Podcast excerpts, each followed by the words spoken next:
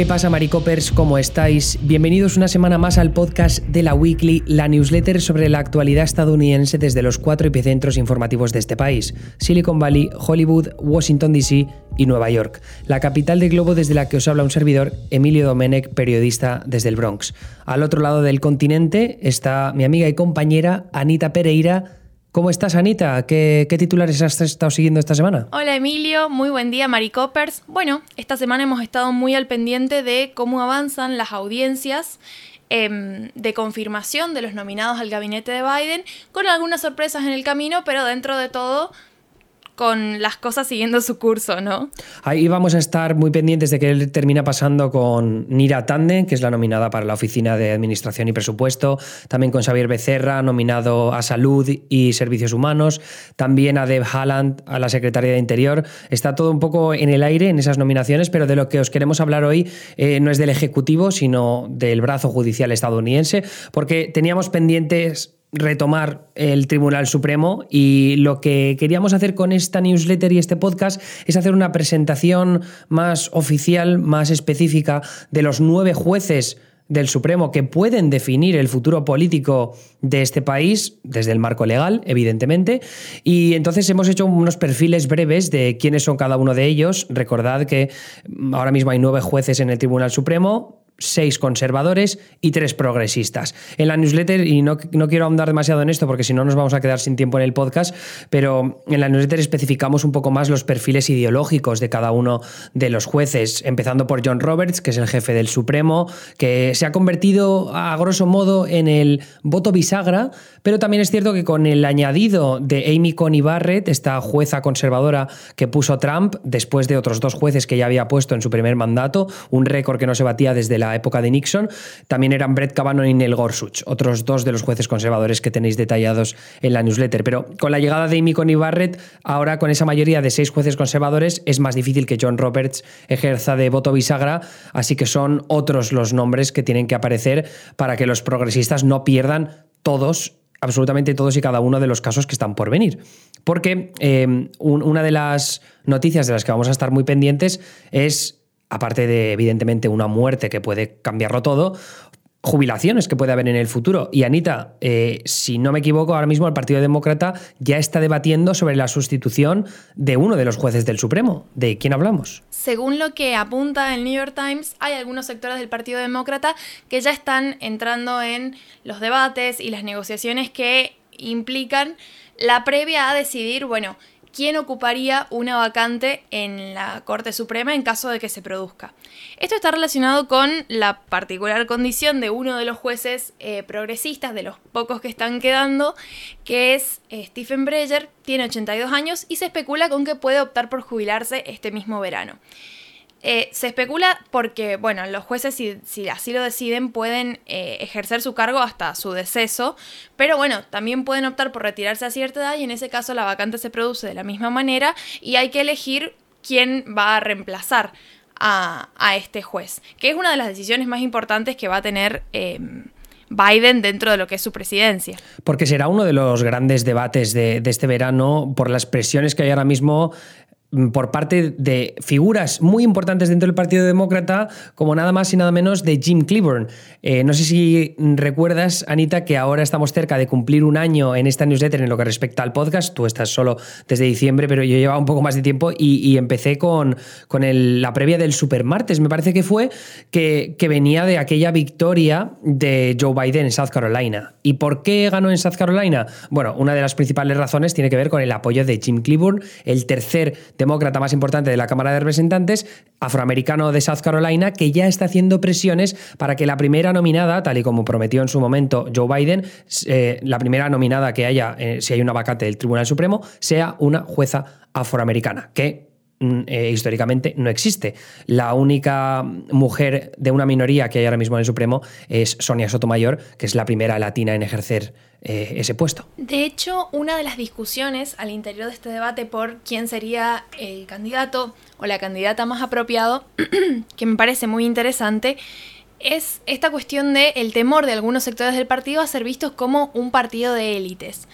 Entonces, como tenemos una Corte Suprema que en su mayoría tiene jueces que vienen de universidades mm, de alta clase, por así decirlo, que son las universidades, bueno, Princeton, Yale, Harvard, las más conocidas, pero también las más caras, em, hay un, intento dentro de en, estas negociaciones porque, bueno, esa candidata o ese candidato tenga un perfil más cerca de lo que es el sector trabajador, si se quiere, de Estados Unidos y que, por ejemplo, tenga estudios en una universidad pública. Porque tenemos que pensar que em, entrar en una universidad de la Ivy League te cuesta mínimo 80.000 pavos al año y eso es tirando a lo bajini porque luego también tienes los gastos de alojamiento que te puede costar en una ciudad como Nueva York, por ejemplo, si estás estudiando en Columbia o en una ciudad como Boston, si estás estudiando en Harvard. Así que eh, los gastos solo hacen que saltar y, efectivamente si no estás con una beca o si no estás en una universidad pública donde los costes no son precisamente bajos, pero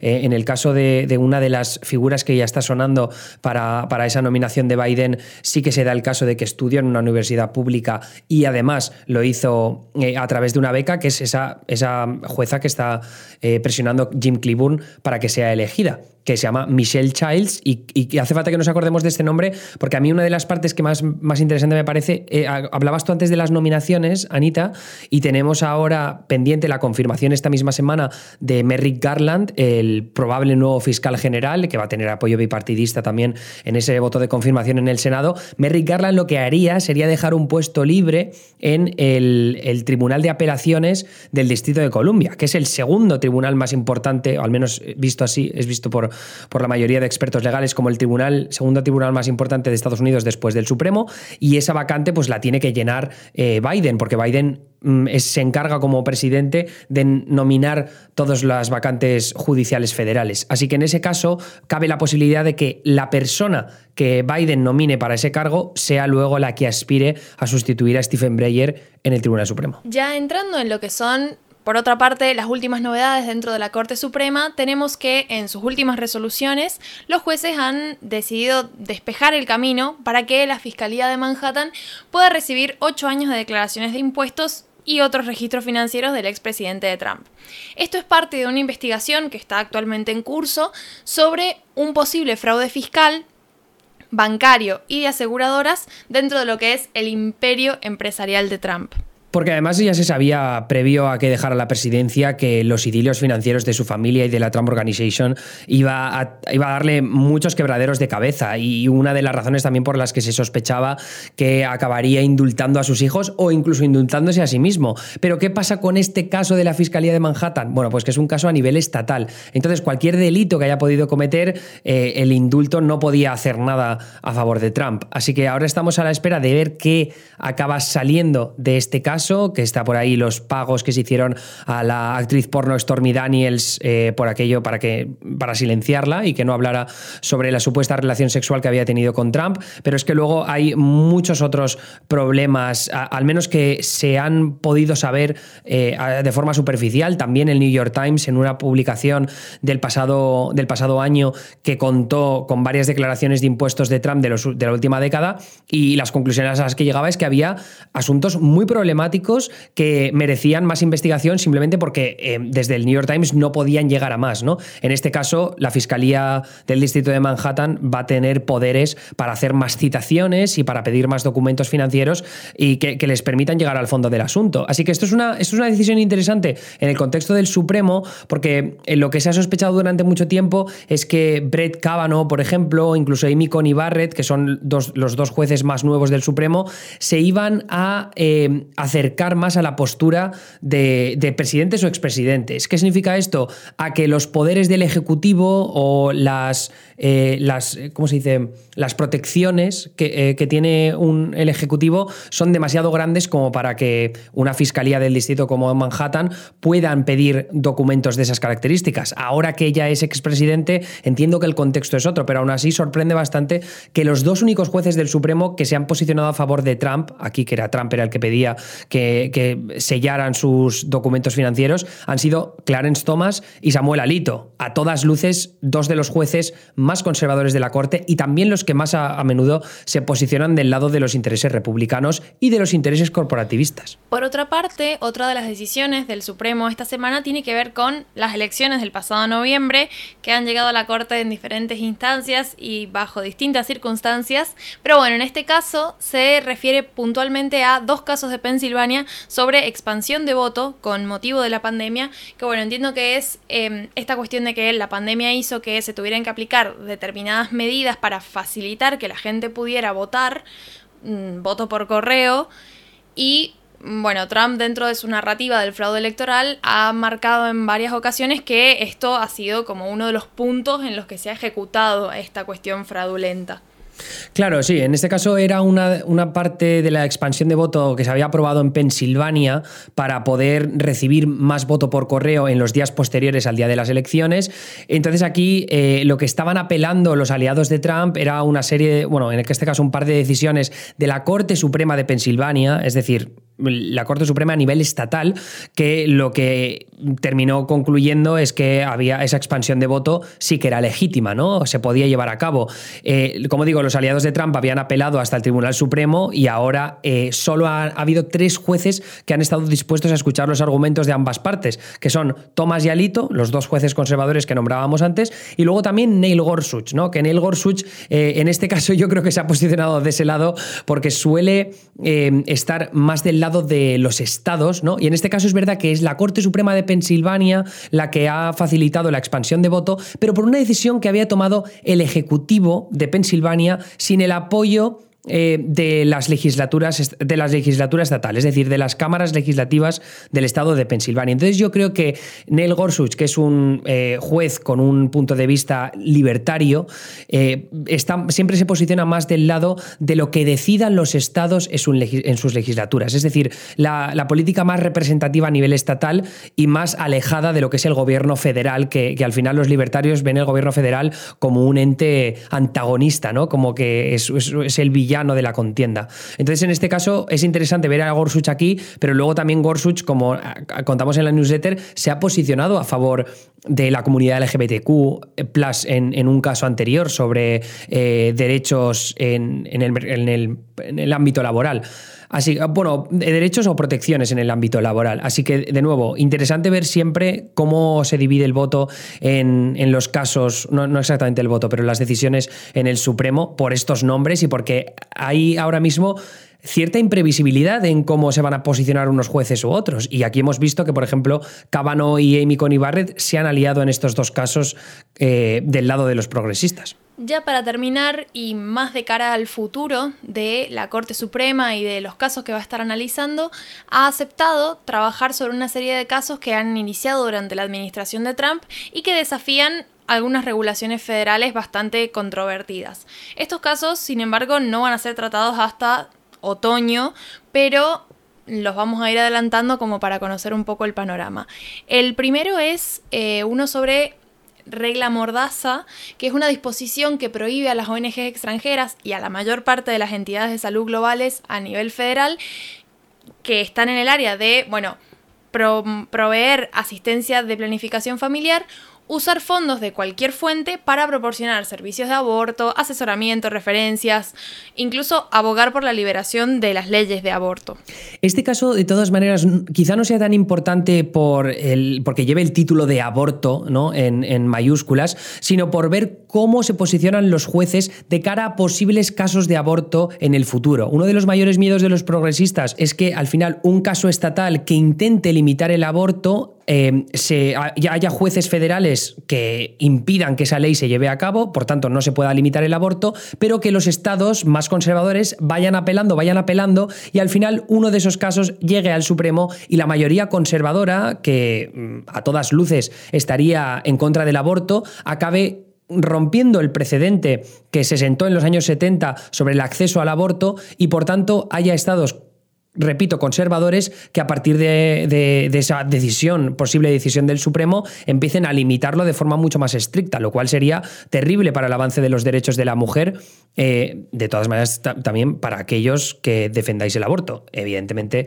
si hay oyentes que no, pues bueno, eh, completamente legítimo, pero por situaros un poco en el contexto de, de cómo piensa ahora el progresismo, qué es lo que puede hacer el Supremo en los próximos meses. Sí, sobre esto quizás lo importante sea remarcar que bueno, en Estados Unidos, a diferencia de por ahí en otros países, la, Corte Suprema tiene mucho poder en cuanto a eh, las leyes en este sentido porque sienta precedente y cada vez que hay una nueva composición de la Corte Suprema, esos precedentes se pueden ir actualizando y el curso legal se va cambiando, o sea, lo van cambiando los propios jueces con las decisiones que toman y los antecedentes que van acumulando.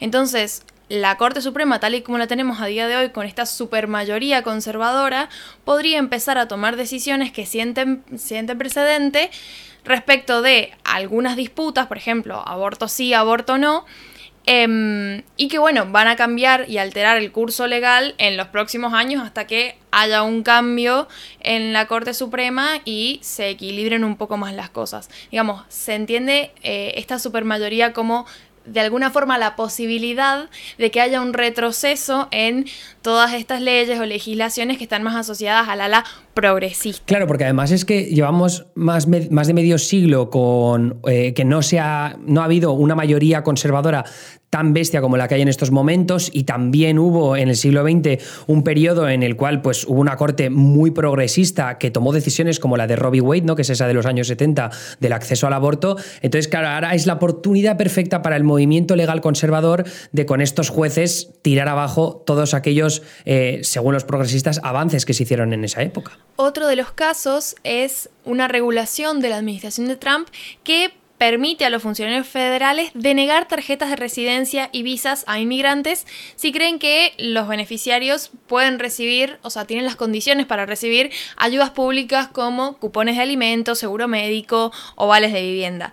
Que, bueno, ha sido una decisión bastante, bastante criticada por la oposición porque de alguna forma pareciera que equivale a una suerte de prueba de riqueza para nuevos inmigrantes, pero tiene que ver con... Eh, todo el, el cuerpo de medidas en los esfuerzos para reducir la inmigración ilegal que tuvo la administración de Trump. Que eso es algo que, que yo no me puedo permitir. Es decir, yo en su momento me pensé eh, intentar acceder a, un seguro médico público, ¿no? Que estuviera financiado por, por el gobierno, pues porque básicamente no cobraba un duro, pero claro, también es cierto que mi visado estoy aquí mm, prácticamente de gratis como periodista. Entonces, eh, la administración de Trump anunció en su momento que si te beneficiabas de alguna forma del dinero público, ¿no? De, ayudas fiscales, luego eso podría tener consecuencias en la renovación de tu visado. Entonces, eh, esto es una prueba más de, la guerra que, tuvo la administración de Trump en contra de la inmigración y, veremos cuál es la decisión en este caso, pero también será interesante para cualquier tipo de iniciativa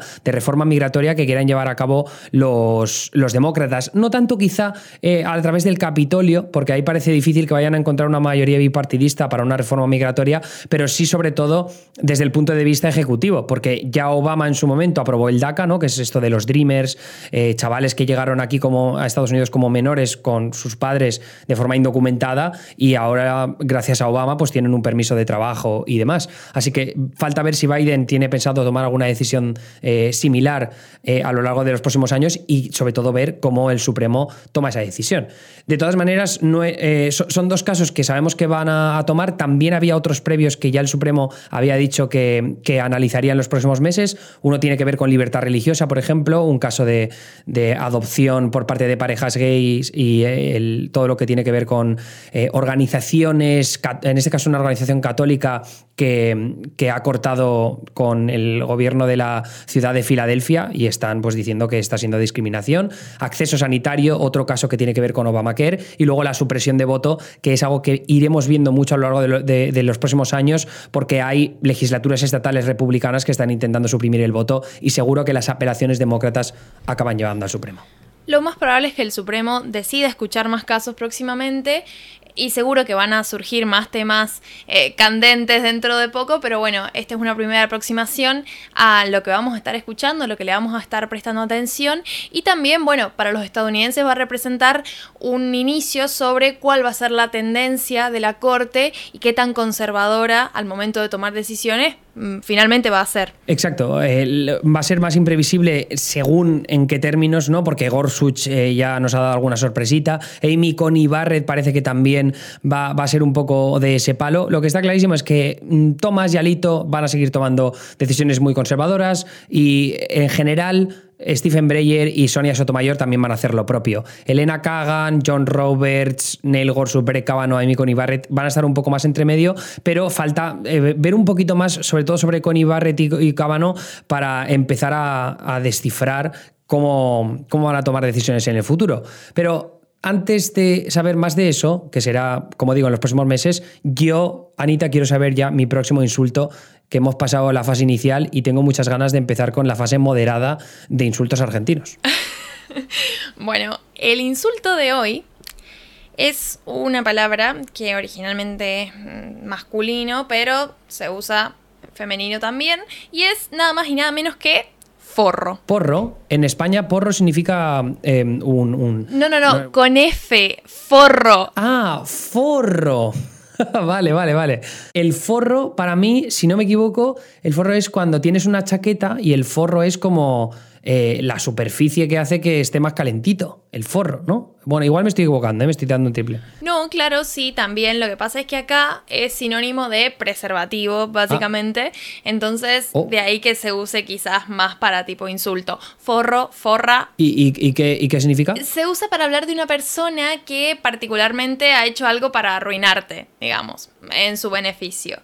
Entonces vos decís, esta persona es una forra o es un forro porque me cagó con tal cosa. Es más, también se usa como, por ejemplo, tal cosa que me hizo esta persona es una forrada. Pero escucha, forrada en España significa tener mucho dinero. Estoy forrado significa tener, eh, tengo mucho dinero. Sí, sí, sí. Yo he visto que ustedes lo usan como, como forrado, forrado de estar como forrado en plata, pero eso sería como en primera persona, como mm, yo estoy forrado. Bueno, de última, esa persona está forrada.